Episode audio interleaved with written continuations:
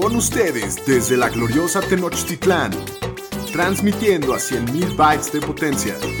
Bienvenidos a Los Fantañeros, presentando a Shapiro, el Pudu, el Pomi y su anfitrión, el Doug Cogan. Los número uno en Fantasy Football.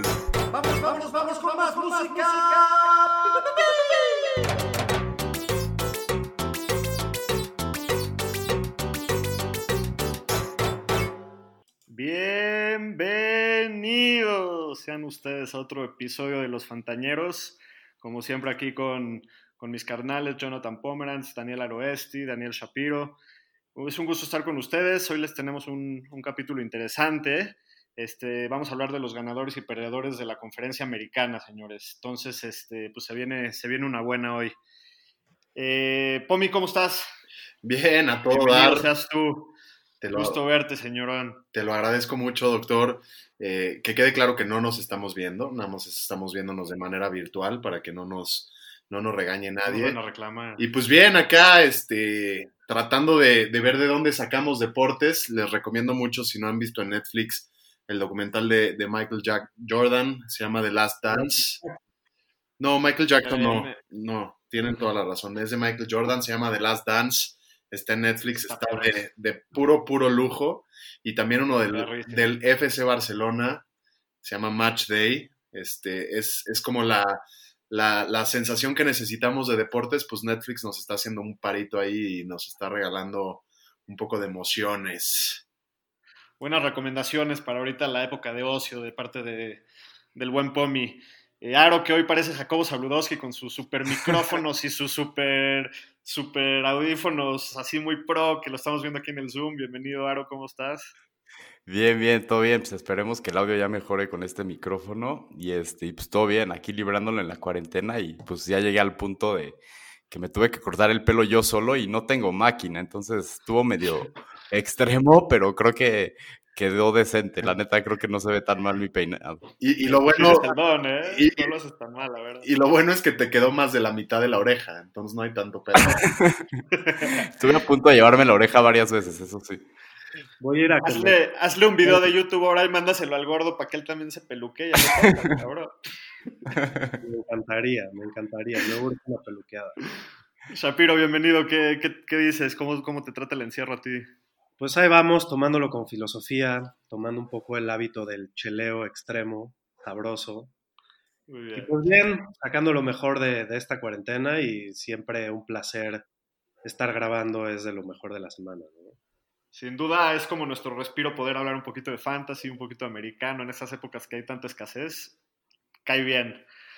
Vámonos directo a las noticias de la semana. Andy Dalton firma con los Cowboys como su para hacerle reserva a, Dak Prescott. Tres, tres millones este, por un año le dan. Este, ¿Algún comentario de esta, de esta contratación? ¿Qué les parece? Pues yo como lo veo es que eh, agarraron un buen backup, pero pues me daría un poco de miedo que Dak, con la amenaza que hizo que no quiere jugar con el franchise tag, les vaya a hacer holdout. Yo lo veo de esa manera, no sé ustedes qué opinan. Sí, Pues yo opino que dejan ir a un pelirrojo en Jason Garrett y se hacen de otro pelirrojo en Andy Dalton. Estaban, estaban los Cowboys siempre diciendo- tienen corebacks pelirrojos, ¿no? Estaban Siempre diciendo que, que si Andy Dalton se va a pintar el pelo de azul para ahora, com- a- ahora combinar con este uniforme. No le quedaría Eh. James Winston por fin, por fin encuentra equipo. Este, ac- acuerda con los Saints para hacer el reserva de Drew Brees un año, eh, un, un poquito arriba de un millón. Se me hace un movimiento bastante inteligente de los dos lados. Le veo mucho, mucho sentido desde la parte de los Saints que puedan empezar a grumear, a, preparar a Winston para ser el, el heredero del trono ahí, porque pues, me supongo que a Brees le quedará un año o máximo dos. Y por el otro lado, pues es un año, es barato el contrato y- y, pues lo tienen ahí todos los días de la semana para verlo entrenar en vivo y en directo y ver si vale la pena. Que- Fíjate que no veía bien, no veía bien. Sí, se ya se operó de los ojos, entonces ya va a ser un crack. Y la ventaja que tiene es que dos veces al año le tiraba pases a los Saints. Entonces, ya debe de conocer bien al equipo. Ya, se sabe, ya se sabe de todas, de todas, todas. Va a ser un ganador en, en Nueva Orleans.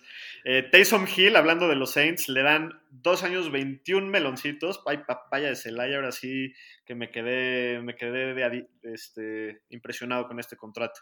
Eh, le cambian también la designación en las ligas de fantasy de ESPN de coreback a Tyrant Flex. Entonces, este, ¿qué, creen que sea algo relevante en fantasy esto? Eh, creo que nada, pero ¿qué opinan ustedes? Creo que, como dirían mis amigos de Molotov, vale Vergara el Guadalajara. Eh, no es interesante, ¿no? O sea, veo, veo muy pocos nada escenarios. Que ver por acá, ¿verdad? No, veo muy pocos escenarios en los que convenga draftearlo o incluso levantarlo. Ya veremos en la temporada y si con lo de Winston, que, ya adquieren otra vez un coreback reserva y que no van a depender de Taysom Hill, a lo mejor lo empiezan a utilizar un poquito más. Yo creo que sí hay que mantenerlo en la mira para los waivers, pero hasta ahí pues, puede llegar a ser un buen streamer. Mm, estoy, tengo mis dudas con eso. O sea, el año pasado, simplemente por la oportunidad que tiene Taysom Hill, el año pasado tuvo 27 eh, intentos de correr, rushes, 19 recepciones. Lo que le salvó un poquito y sus números fueron sus 7 touchdowns, que sí es un jugador que de repente te va, te va a dar un juegazo así, pero por su volumen me da un poco de miedo, así como para que lo metieran en alguna liga. Pero ya veremos cuando se acerque más la temporada. Y bueno, y en eso que vimos sus números, considerando los puntos que tuvo el año pasado, entraría como el Titan 12, ¿no? Si lo pusieras como flex. Sí. Ok, bueno, a Trubisky, los, los Osos de Chicago, en lo que para los fans de, Chicago es uno de los eventos más desastrosos en la historia de su franquicia, haber drafteado a Trubisky cuando tenían disponibles a Deshaun Watson y a Patrick Mahomes ahí.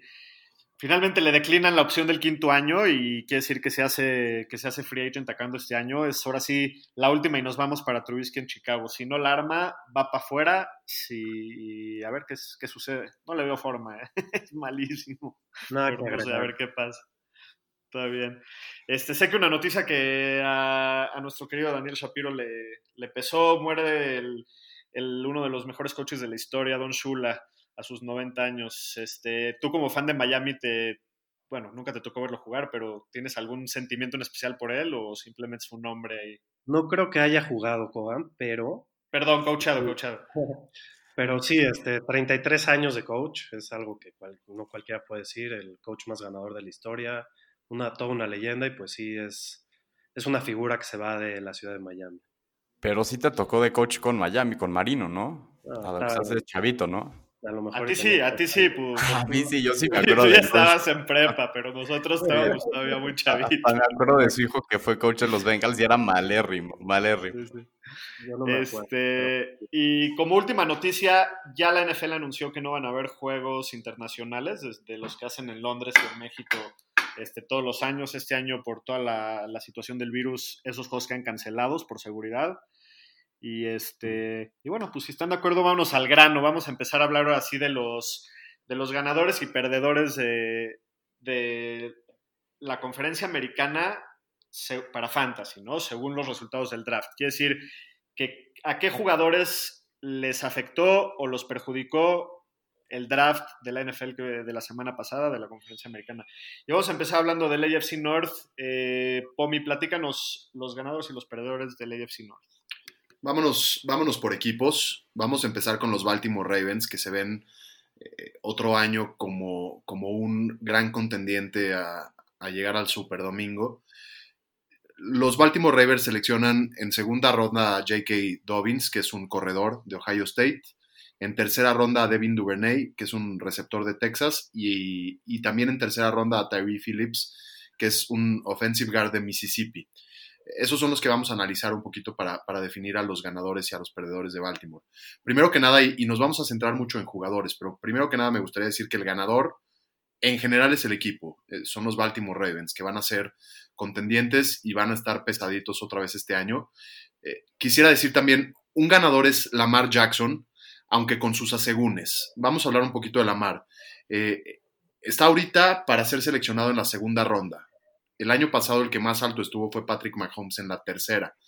El año pasado Lamar Jackson tuvo un año increíble con 3.127 yardas por aire y 1200 corriendo. O sea, tú contratabas en tu fantasy a Lamar Jackson, que además se fue en una de las últimas rondas, y contratabas a un corredor y a un, y a un coreback en el mismo.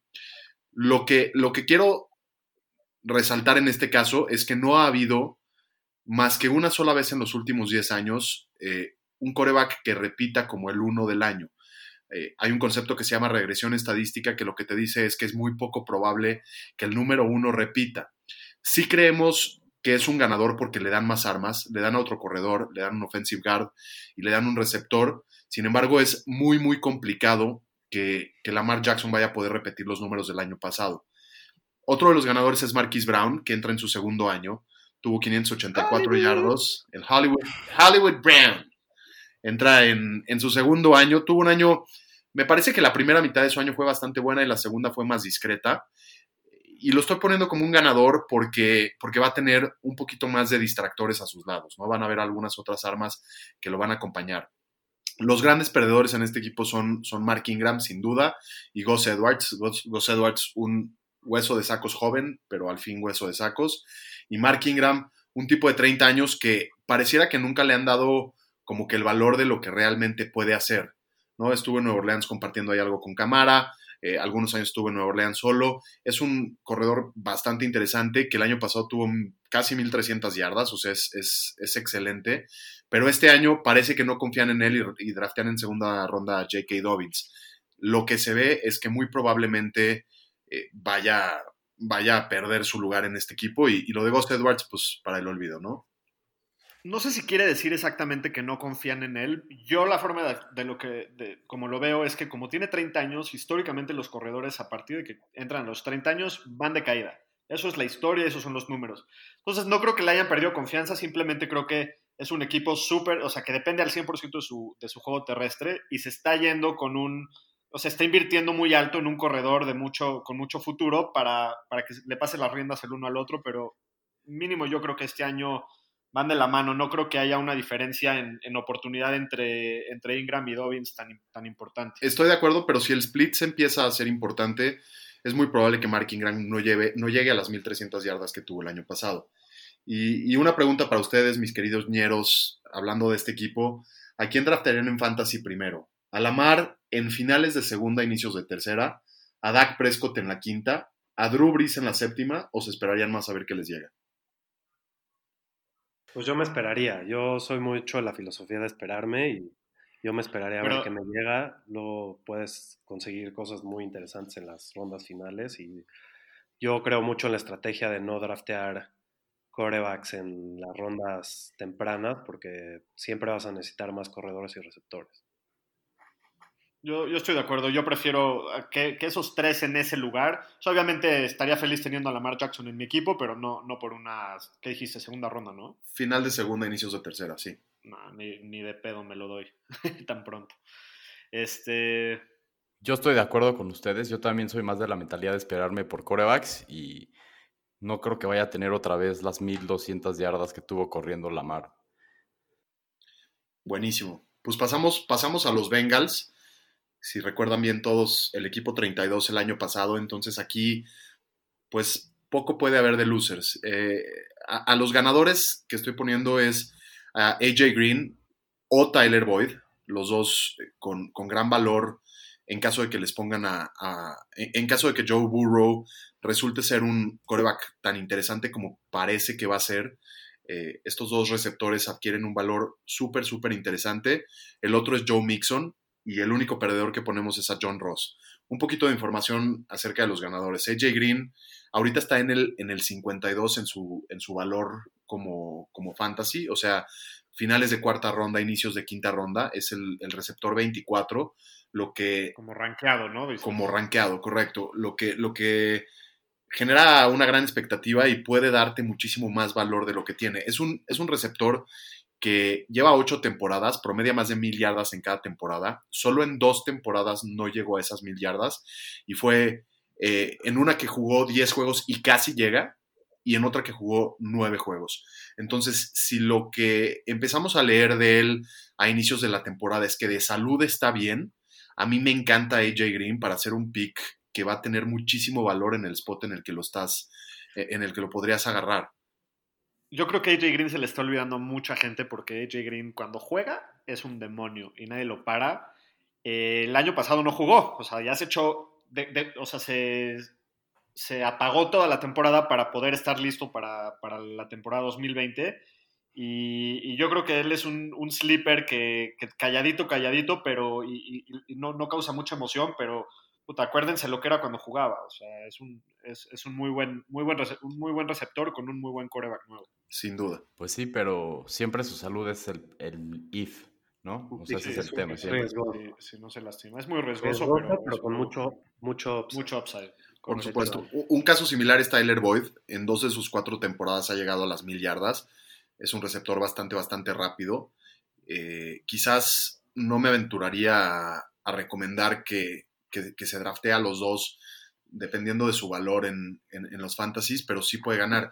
Y, alguien muy interesante es Joe Mixon. Joe Mixon está hoy en día en el, en el puesto 9 en el ranking de fantasy, es el, corredor 7. Ha tenido más de mil yardas en las últimas dos temporadas. Es, está en su cuarto año.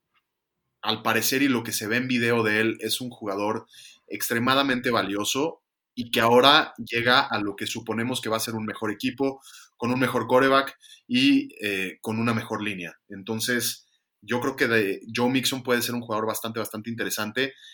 Sí lo tienen rankeado bastante alto, sobre todo viendo este, e, e, esta posibilidad de que mejoren los Bengals. Y, pregunta para todos. AJ Green, que va a compartir el, el, campo con varios receptores, o Stephon Diggs en Buffalo, Ambos están finales de la cuarta ronda, inicios de la quinta, se separan por un pick. ¿Con quién vamos? Yo me quedo con Stefan. Yo me arriesgaría, puede ser que por AJ Green tendría que revisarlo más. Yo simplemente por el riesgo de lesiones me quedo con Stefan, que va a ser eh, indiscutiblemente el, receptor uno en Búfalo. Yo me voy con Stefan también, creo que es una mejor ofensiva la de Búfalo que la de Bengals, la verdad. Creo que yo me, yo me, yo me aventuraría con AJ Green, como dice Shapiro, porque además la ofensiva de Buffalo está bastante reclinada en sus, en sus corredores. Entonces yo me iría con, con AJ Green esperando que, que, Diosito me lo cuide y que se mantenga sano. Vamos a pasar, vamos a, pasar a los Browns.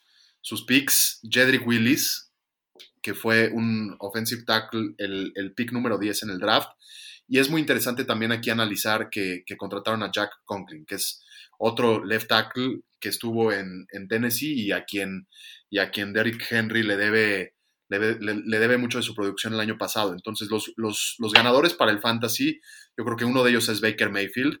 Baker Mayfield entra ahora sí en su temporada de, como dicen los gringos, make it or break it.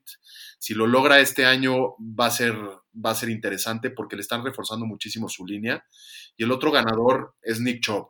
Eh, hablando de los dos, llega que Kevin Stefanski, que es el ex coordinador ofensivo de los vikingos, que le gusta mucho todo el tema del play action, que el play action es básicamente un engaño para que el, el coreback salga corriendo y tire un pase y es la mejor manera en la que Baker ha eh, logrado destacarse, ¿no? Es, es, su, forma de juego más natural y más cómoda. Baker tendrá que adaptarse y tendrá que aprender a quedarse un poquito más en la bolsa, pero todas las jugadas que le mande Stefanski, que, que sean de play action y con esa línea ofensiva dándole un poquito más de tiempo, Baker puede ser un candidato interesante, no drafteable para mí, pero sí para tenerlo ahí en, en, en la mira. Y Nick Chubb, Súper interesante también, el año pasado arriba de 1500 yardas todo propósito. Ahora va a tener una, una, mejor línea ofensiva, que eso se vuelve interesantísimo. Nick Chubb, un jugador de tercer año, que, que puede explotar de manera muy interesante. Es el, pick 12 en el promedio ahorita. Eh, y, es un año que para mí está muy interesante ser el 12 de, de orden de tu fantasy, porque en el 12 está Nick Chubb y en el 13 está de Andre Hopkins. Entonces, en una liga de 12 puedes agarrar algo súper interesante estando ahí. Eh, el único perdedor que, vemos aquí es David Nyoku. ¿Sí está bien? Nyoku. Eh, Y este, este cuate, pues a, pesar de ser un monstruo, es un tipo gigantesco. Pues los Cleveland Browns tradean por, por Austin Hooper, el, el ex Titan de, de Atlanta. Entonces, sin duda, sin duda va a bajar la producción de, de Nyoku. Y, también le draftearon un Tyrant. Correcto, también le draftearon un Tyrant. Eh, pregunta interesantísima. ¿Les da, miedo, ¿Les da miedo Karim Hunt para Chubb? O, o sea, quiere decir, Karim Hunt le va a quitar producción a, Nick Chubb, porque el año pasado jugó media temporada, pero lo fueron implementando poco a poco conforme fue avanzando la temporada. ¿Creen que el, año que entra, que tiene todo el año y todo el offseason, Karim Hunt para, le, va a quitar chamba o no les, no les asusta? Yo creo que se va a nivelar porque van a mejorar los Browns. O sea, el año pasado los Browns tuvieron una ofensiva bastante mala y con todo y todo Nick Chop tuvo sus super números. Y este año va a haber una mejora en la ofensiva, en la ofensiva discúlpenme, de, de, los Browns y eso va a hacer que Nick Chubb igual sea productivo con todo y Karim Hunt. Yo, eso es lo que... Ah, ahí les va, ahí les va la, pregunta relacionada con todo esto que, que, está súper interesante. Recordemos, Nick Chubb el año pasado cerca de 1500 yardas y recordemos lo que platicamos un poquito de la regresión estadística. Para este año, Nick Chubb arriba de 1400 yardas todo propósito, ¿sí o no? Yo digo que no, porque está lo que hablamos de Karim Hunt, a lo mejor va a estar arriba de las 1000, 1200, pero no creo que llegue a las 1400. Yo digo que sí las pasa. Yo me voy por las altas este de, de, 1400. Siempre, siento que es demasiado talento y Stefanski yo creo que le va a inyectar mucha vida al juego terrestre de Cleveland y a la ofensiva en general. Yo también voy por altas. Yo también voy por altas. Así que, Aro. Me encanta Chow. A ver si nos callas. bien. A ver si nos callas los hocicos. Por último, por último, en el AFC North, eh, los, los acereros de Pittsburgh. Por cierto, un saludo enorme a Pepito Segarra, que seguramente nos está escuchando desde casa. Nunca, ver si no se te pasaba. Nunca, nunca. Saludo a Pepito Segarra, que, el que me enseñó el verdadero significado de los acereros. Eh, el, el, único, bueno, tenemos dos picks interesantes acá. Es Chase, Chase Claypool, receptor de Notre Dame, un tipo enorme. Hablamos... No, no sé si dijiste que ibas a hablar de Pittsburgh. Sí, de los acereros, papi, pues cómo. Ah, los acereros. Sí. Y, Anthony McFarland, un, corredor. Para los ganadores todo va a depender de la, de la salud de Big Ben, pero yo estoy poniendo como ganadores a Juju, Juju Smith-Schuster, receptor, y, a Ben Roethlisberger, ¿no? El, el coreback. Los perdedores son James Conner y James Washington hablando un poquito de Juju Smith Schuster, ahorita está como el receptor número 12 para el siguiente año. El año pasado tuvo eh, un año bastante, bastante decepcionante, pero ¿qué le rescatamos acá? Cuando compartió el campo con Antonio Brown en sus primeras dos temporadas, en la primera tuvo 900 yardas como rookie, que es excelente número, y en el segundo año tuvo 1426 yardas. Eso habla de talento, no importando en las condiciones en las que estés, un receptor que llega arriba de las 1400 yardas en una temporada y sobre todo en el segundo año habla muchísimo de talento. Habrá que ver cómo está su cerebrito y, qué, tan, qué tan en serio viene este año, pero, pero es un receptor que me gusta bastante para el, para el siguiente año, sobre todo un poco compartiendo el, campo. Y, hablando de los perdedores, pues es eh, James Conner, ¿no? Que en su primer año, cuando, cuando sale Le'Veon Bell del equipo, eh, hace 1400 yardas, un excelente año para él, pero las lesiones no lo han dejado en paz, no lo han dejado continuar. El año pasado tiene un año bastante, bastante discreto y, llega McFarland eh, este año con un, con un presupuesto alto en el draft y yo esperaría que sí, que sí manden, manden por un gran tubo a, al buen James Conner. Eh, ¿Qué harían?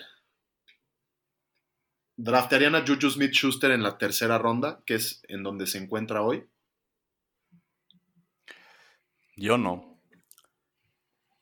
Creo que hay mejores jugadores. depende, depende, depende qué, más tenga, obviamente depende qué más tenga disponible, ¿no? Y qué necesitas en tu equipo, pero sí siento que está muy alto tercera ronda para rifarme por, con Juju. Juju, como tú dijiste, es, es ha florecido cuando tiene a un, a un receptor igual de, talentoso que él a su lado y cuando él se tiene que echar la chamba solo, está medio rudo. Digo, también con qué coreback se estaba jugando, o sea, no, no, no, no, le puedes echar la culpa que solo que tenía la chamba él solo, estaba jugando con Doc Hodges, el pato. Patito, bueno, eso es, eso es cierto. Ok, este, vamos a hablar ahora del AFC South. Eh, Aro, dinos los ganadores y perdedores del, draft. Ok, pues sí, vamos a empezar con los Colts. Este, ellos seleccionaron en la segunda ronda al receptor Michael Pittman Jr. de USC y al corredor Jonathan Taylor de Wisconsin.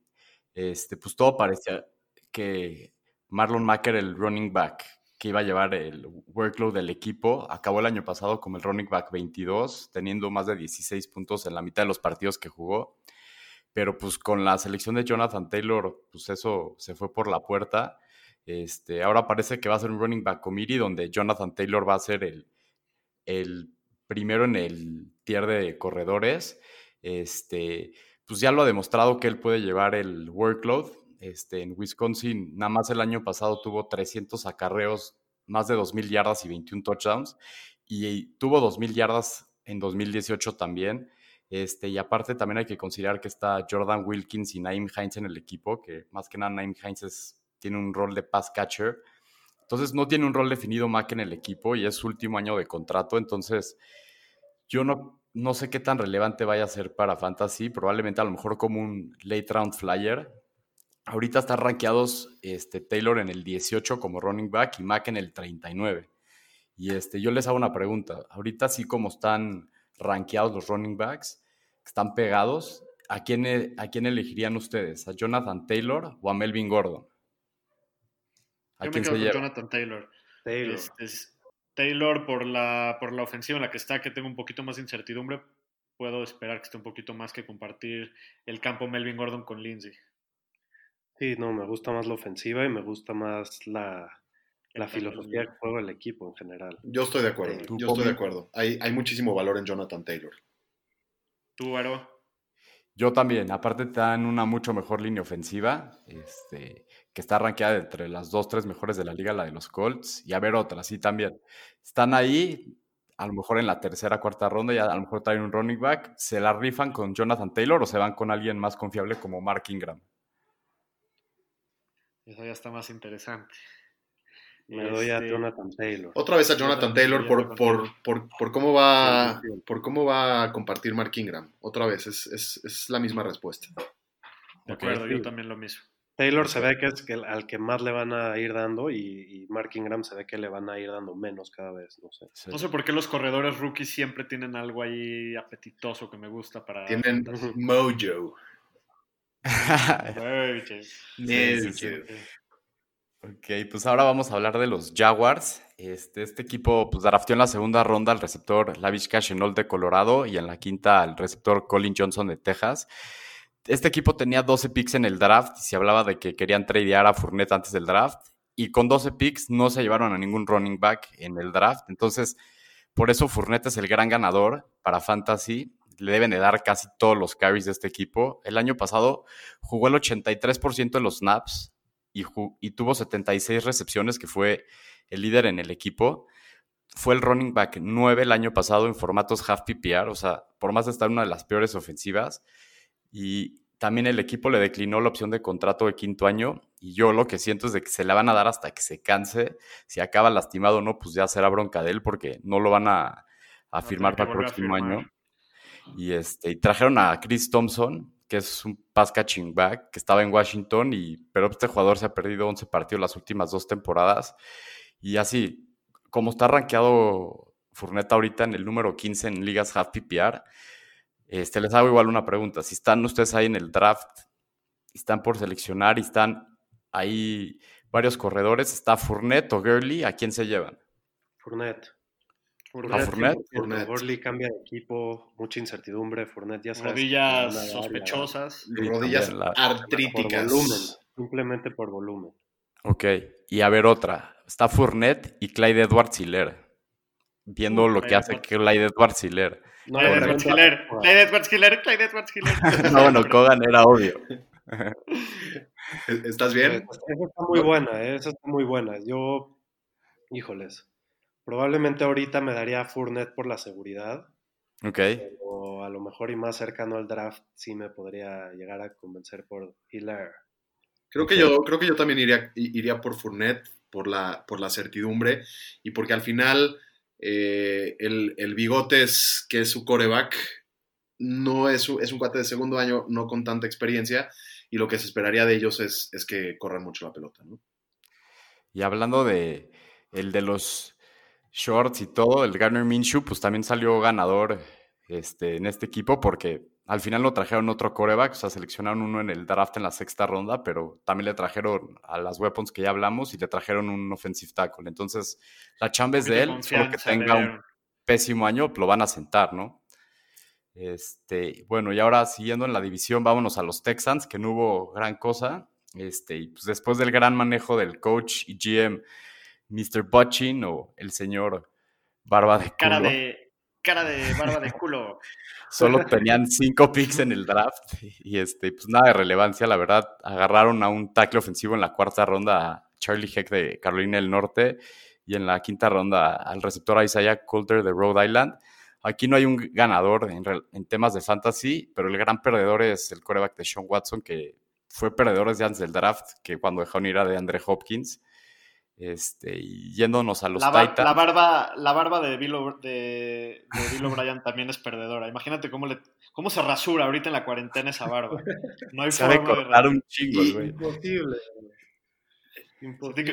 y mi duda, y mi duda es si con todo este tema de los papeles de baño en la cuarentena, si él tuvo que ir por doble para la barba y para atrás. a, ponerse en sus cortadas en la barba.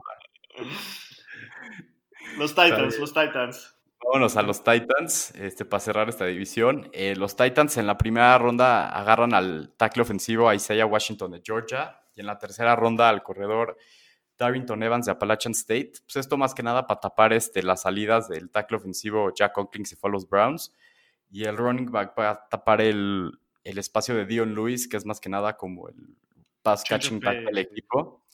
Y pues, ah, debe tener un poco más de relevancia que Luis, que el año pasado fue el running back 67 en half PPR, o sea, era irrelevante. Y pues con estos movimientos básicamente quedan como ganadores Derrick Henry y AJ Brown en el equipo, que básicamente la ofensiva va a correr a través de ellos. Y le declinaron la opción de contrato de quinto año a Corey Davis, que pues, ha sido un fracaso desde que llegó a la liga. Y este, pues ahora les hago unas preguntas. Este, viendo los números que ha tenido Derrick Henry los últimos dos años, Tipo, en 2019 tuvo 303 acarreos y en 2018 tuvo 215. ¿Ustedes creen que va a tener arriba de 250 acarreos en 2020? Yo creo que definitivamente sí. Creo que encontraron una fórmula. Creo que refrendaron dándole una extensión a Ryan Tannehill. Y lo que los llevó a esto fue este método de seguir corriendo con Derrick Henry. Entonces, yo sin duda creo que sí va a pasar ese número. Voy altas.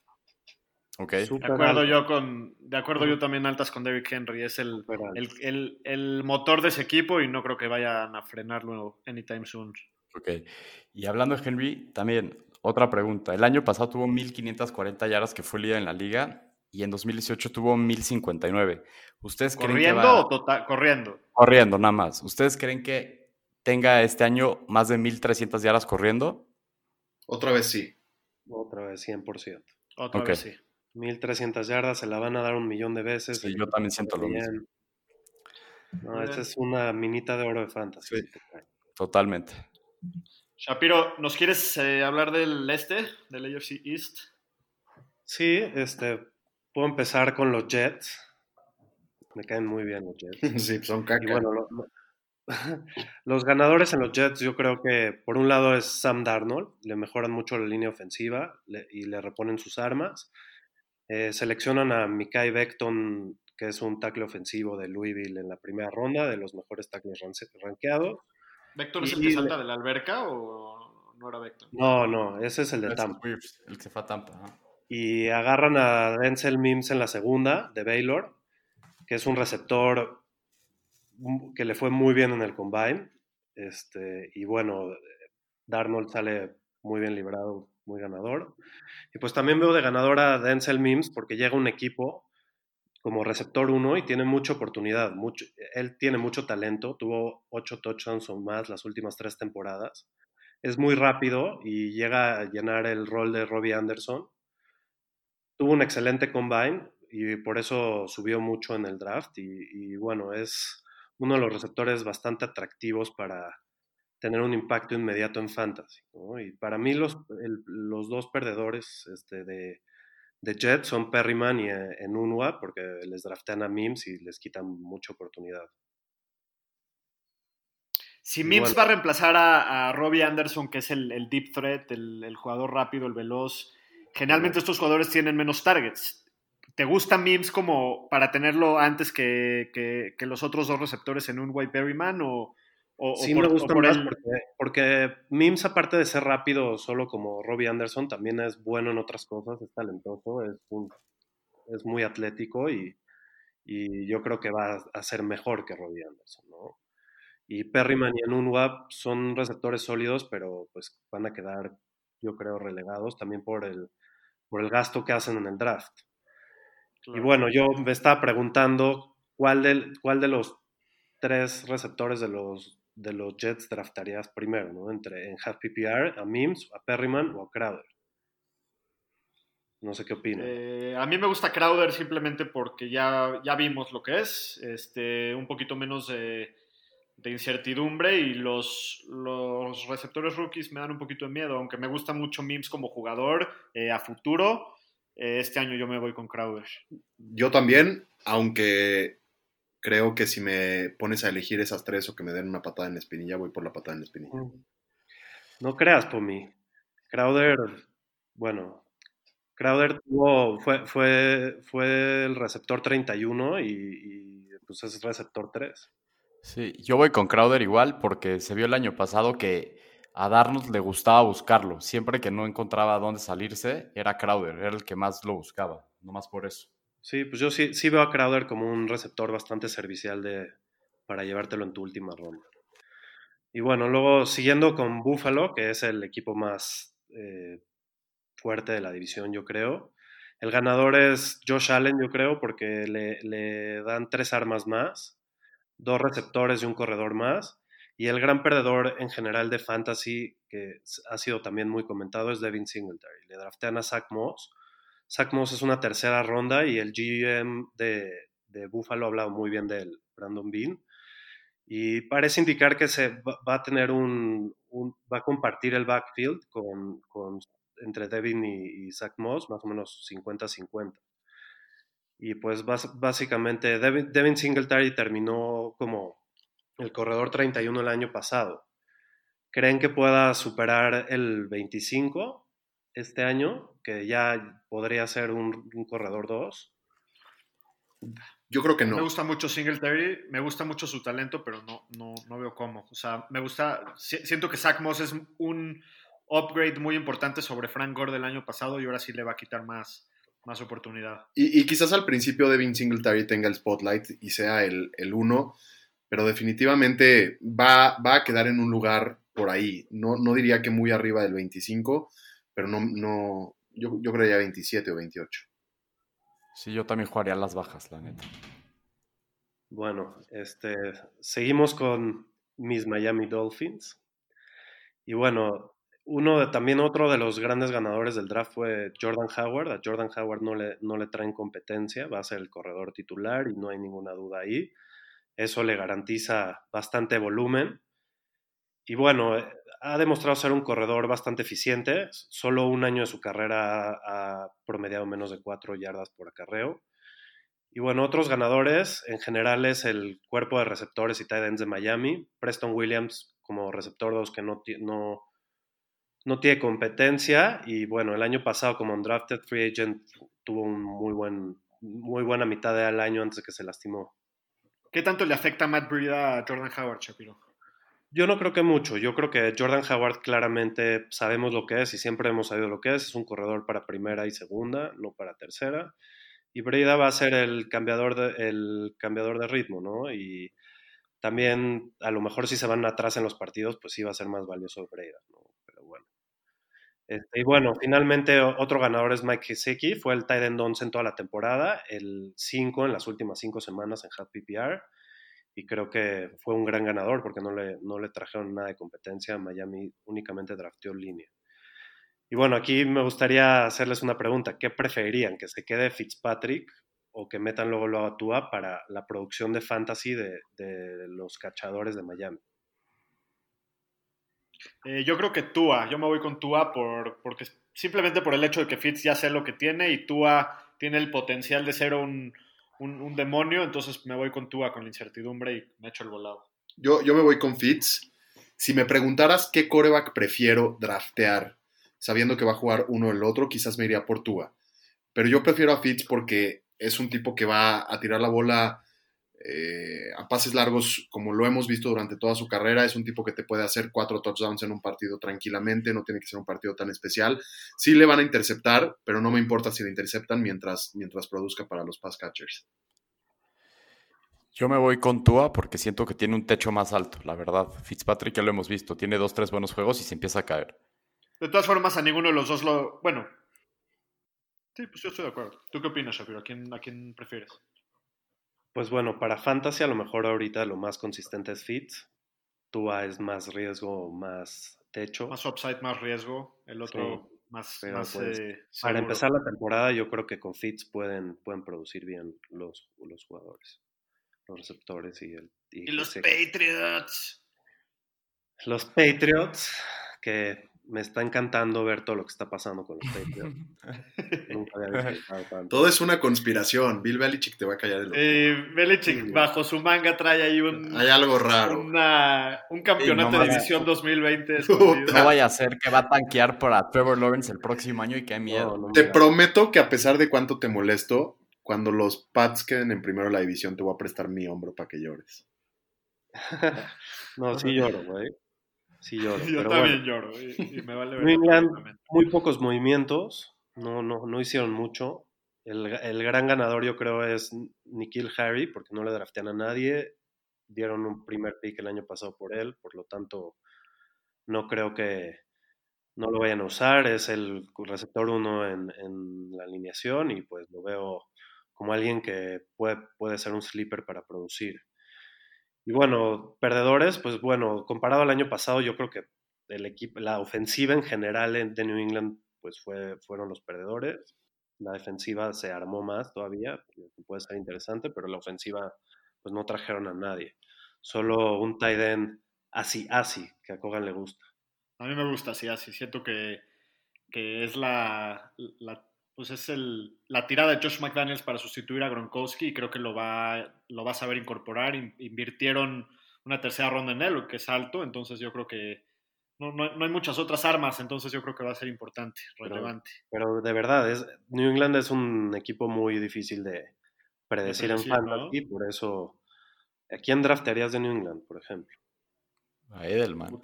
Edelman y Chance Harry casi al final para darme un flyer por ahí. Corredores no los toco. Edelman se está yendo en la séptima, Harry en la octava. ¿Qué te voy por Edelman, no más por la seguridad. Me, doy Edelman solamente por la seguridad, pero todo depende de cómo esté Stidham, ¿no? De, si Stidham no, o sea, si él juega bien, sus armas van a dar bien, si no, no, y no, no, no sé qué, no sé qué pensar ahorita, me da miedo tocarlo. En la séptima. No, me lo, no, lo, no lo toco a Sonny Michel. Sonny Michel en la séptima yo creo que sí hay valor ahí, porque hemos estado acostumbrados a que, a que sea una ofensiva corrida por Tom Brady, que, tira pases y le tira mucho a Edelman, pero este año no sabemos, ¿no? Este año a lo mejor eh, el, el Steedham sale como que bastante tranquilo y, y, se hacen una ofensiva de correr bastante. Entonces, Sonny Michel en la séptima para mí sí genera valor. Yo veía el año pasado los juegos de los Patriots solamente por ver a Sonny Michel porque lo tenía en mi equipo. Nunca lo vi correr una corrida más de 5 yardas. Sí, pero todo cambia este año, Juan, y Belichick quiere correr, yo creo. Entonces, yo no lo toco. Puede ser interesante. Muy bien, eh, vamos a pasarnos al AFC West, empezando con los campeones, mis Kansas City Chiefs. Hay claramente un ganador y un perdedor, solamente en mis ojos. el eh, Damian Williams prácticamente, si, si están todos de acuerdo, conmigo, pierde todo su valor en fantasy. Es raro que Andy, que Andy Reid use, a muchos corredores al mismo tiempo. Sí, sí ha sucedido que usa muchos corredores en una temporada, pero casi siempre usa la mano caliente. El que está prendido, él es el que le da el, eh, la chamba. Y si nos vamos por el capital que invirtió por, por Edwards Hiller y, y, por el talento que tiene, es, es, es superior al de, al de Damian Williams. Entonces, Damian Williams para mí lo quito de mi board, es indrafteable, a menos de que sea una, una, liga muy profunda con muchas bancas y todo, pues puede estar ahí de, es el mejor, de los mejores handcuffs que, hay, pero, pero prácticamente eh, pierde su, valor en fantasy. Eh, ahorita Clyde Edwards Hiller es el número 12 de, de eh, rankeado de running backs en, los consensus y Williams es el 39.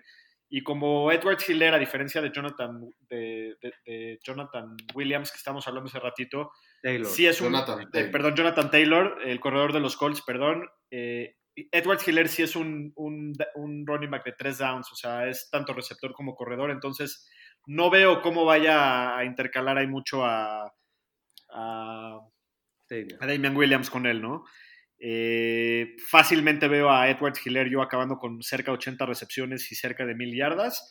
Está en la situación ideal en Kansas City, invirtieron mucho, como ya lo dije, y en los últimos siete años, corredores de primera ronda promedian 280 veces que tocan el balón en el año y el 75% de, los, de, esos corredores acaban como running back 2 o mejor en el año. Entonces, me encanta el potencial de, de Edwards Hiller eh, y yo creo que si de, todos los rookies, sin importar posición, es el, la, la, el, primero que se va en todos los drafts, el, el primero en los boards.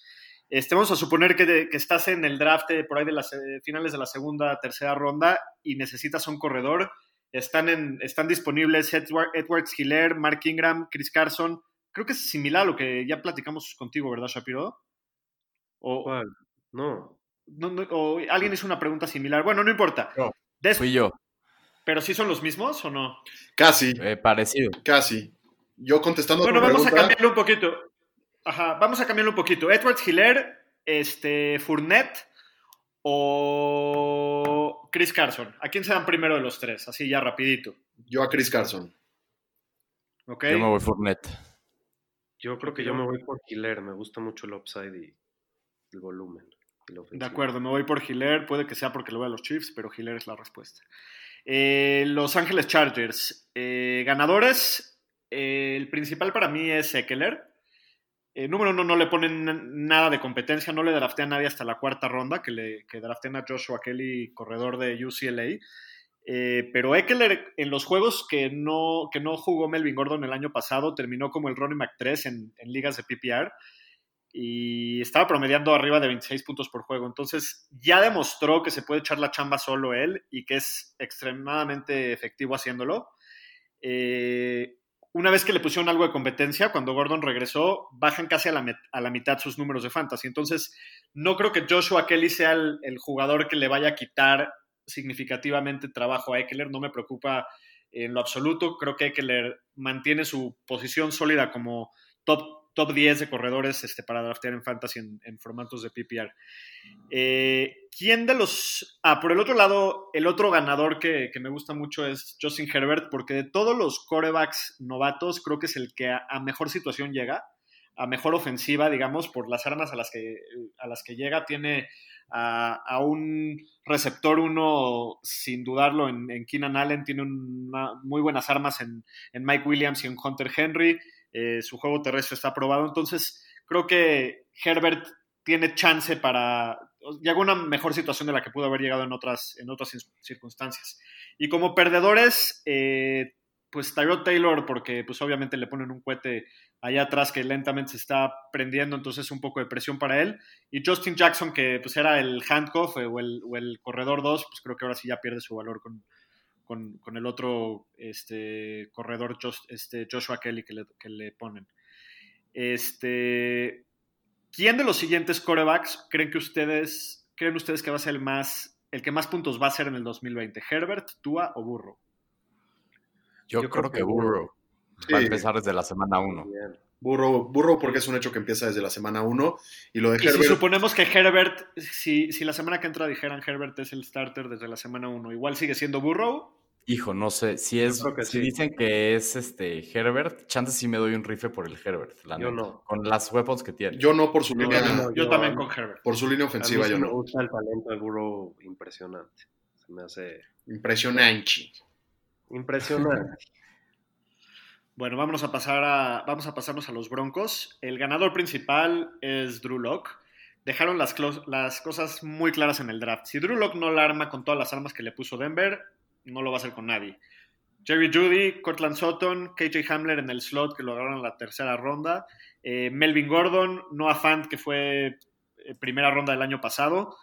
De un segundo a otro se convierten en uno de los equipos con armas más explosivas, más interesantes, y el güey le está realmente dando a Locke todo lo que le puede, todo lo que esté en sus manos para que sea exitoso. Entonces, está en una muy buena situación, las cosas se ven muy, muy, muy hacia arriba para, para Drew Locke y no, no creo que sea drafteable, drafteable, pero sí creo que sea uno de los corebacks favoritos para streamear eh, este año, ¿no? Cuando, cuando haya un buen macho por ahí. Eh, otro ganador, eh, Cortland Sutton, yo creo que se beneficia porque a, pesar de que tuvo un, gran año el año pasado, sí, se va, sí le van a quitar un poquito de presión. Probablemente cuando los equipos estén planeando para jugar contra Denver y tengan que decidir si le ponen al corner o vacuno a Judy o a Sutton, pues muchos equipos se lo pongan a Judy porque creo que es más talentoso que, que él, ¿no?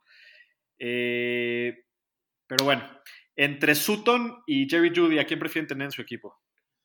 Yo prefiero a Sutton. Yo siento que es, es un receptor que va increchendo, que nunca tuvo que, bueno, nunca tuvo ahí una situación favorable, pero tiene muchísimo talento y el miedo este de, de, de los wide receivers rookies, yo creo que tiene mucho valor Sutton este año. De hecho, me parece muy interesante, sobre todo en el puesto en el que está. Yo de acuerdo también. Sutton se me hace muy interesante pero también depende, depende en el valor y en la ronda en, el, en la que te llegue Sutton o Judy, ¿no? Es, es, muy variable eso. También para mí Sutton y para empezar, o sea, lleva tres años en el equipo y Judy va a ser el primero, entonces la transición más que nada. Y si yo les digo altas o bajas de, de Drew Lock de touchdowns, 25 touchdowns, con todas estas armas que mencioné, ¿altas o bajas? Altas. Yo creo que súper altas. Va a estar en una división con ofensivas muy potentes y juegos de muchos puntos. Yo también voy a las altas. Yo me voy por las bajas. Este, creo que tanto Melvin Gordon como, como Lindsay van a absorber muchos de los touchdowns. El juego terrestre espero que esté funcionando y que, le quite un poquito de, números a, a Drew Aunque cerró bien el año, no, no, no, todavía necesita probar un poquito más para que, para que se gane mi confianza. Eh, y para finalizar con la división, los Raiders de Las Vegas. Este, ganadores, pues similar a los Broncos, ¿no? Este, necesitaban un, eh, un receptor y no nada más agarraron uno, agarraron creo que tres en las primeras tres rondas. Eh, inyectan muchísimo talento en la posición al equipo, entonces Debe es el, el claro ganador de ellos. Mete muchísima velocidad con, Henry Rocks, que es uno de los receptores más, más rápidos del draft. Y ahorita está en receptor 49 en los consensus rankings este Rocks. Entonces creo que por ser rookie y por el tipo de receptor que es como, como deep threat, eh, hay que tener un poquito de cuidado para draftearlo. Eh, como perdedores, eh, yo creo que Tyrell Williams queda como, como, uno de los perdedores. Entra su año de final de su contrato, lo que parece que su panorama no se ve muy, muy, positivo en, los Raiders. Y me gusta mucho el, receptor que agarraron la tercera, Brian Edwards de, South Carolina. El otro día puse sus highlights. o sea, no tuvo mucha competencia en college, pero puta, que, se ve muy perro ese receptor. Entonces yo creo que prácticamente este, desaparece el panorama de fantasy. Sí. ¿Qué, va a pasar, ¿Qué va a pasar con Hunter Renfro? Ese me gustaba. Pues mira, este, yo creo que también él sale, no lo mencioné porque no, no, lo siento como un ganador o perdedor importante del equipo, yo creo que se mantiene más o menos igual, él sigue siendo el slot. Este, vamos a ver, no, no, no, no, no, me, no me encanta Renfro este año, con, prefiero una de las armas jóvenes que, que Renfro. A ti te gusta, ¿verdad? Tampoco siempre te ha gustado Renfro. El año pasado me gustaba y jugó bien. Sí, yo creo que Digo, porque al final de cuentas, eh, Lynn Bowden, que, agarran justo un pick antes que Brian Edwards, es, también slot y es una inversión alta. Entonces, no, no, veo, o sea, estoy seguro que menos sea Renfro, pero no para que sea relevante en fantasy. Este, a ver, Darren Waller el año pasado, no, estamos hablando nada de Darren Waller, pero acabó como el Tyrant 3 de la liga, atrás de, de Kill y de Kelsey. Todas estas nuevas armas y todas estas este, adquisiciones a la ofensiva le ayudan o le perjudican a Darren Waller para acabar como así de productivo como el año pasado, Aro? Este, o sea, no creo que vaya a acabar como el Titan 3 porque le van a quitar un poco el, volumen de los targets con todas estas armas que dijiste. Pero en otra parte también lo ayudan porque le van a limitar, le van a quitar coberturas y eso, pero no creo que vaya a ser Titan 3, la verdad. Eh, mira, a mí, me, a mí me, yo lo tenía el año pasado a Waller y me encanta. Y si lo ves jugar, es un es un Tyrant súper capaz. Atlético, gigante, buenísimo con las manos. Yo creo que le ayuda porque lo que hace Henry Rocks es que como amenaza a las defensivas a los pases largos por su velocidad, lo que hacen las defensivas es poner un safety profundo y eso le abre todo el centro de la cancha a Waller. Entonces yo creo que yo creo que lo ayuda. ¿Ustedes qué opinan, Shapiro? Yo no creo que lo ayude porque no creo que vaya a volver a repetir como Titan 3, pero pues sí creo que va a ser un Titan top 10.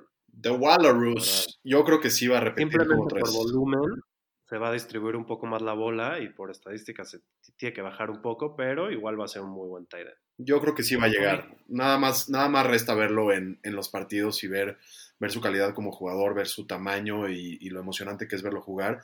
Y como dices, le quitan un poco de atención. Para mí sí, sí repite. Muy bien, señores, pues eso fue todo por hoy. Eso fueron los ganadores y perdedores de la conferencia americana. El siguiente capítulo, la próxima semana, vamos a tener ahora un poquito de la conferencia nacional. Y como noticias, pues se viene el calendario. La NFL anunció que sacan el calendario el siguiente jueves, entonces pues va a ser interesante ver qué, cómo quedaron los matchups, quién va, contra quién va a abrir la temporada de los campeones el primer jueves.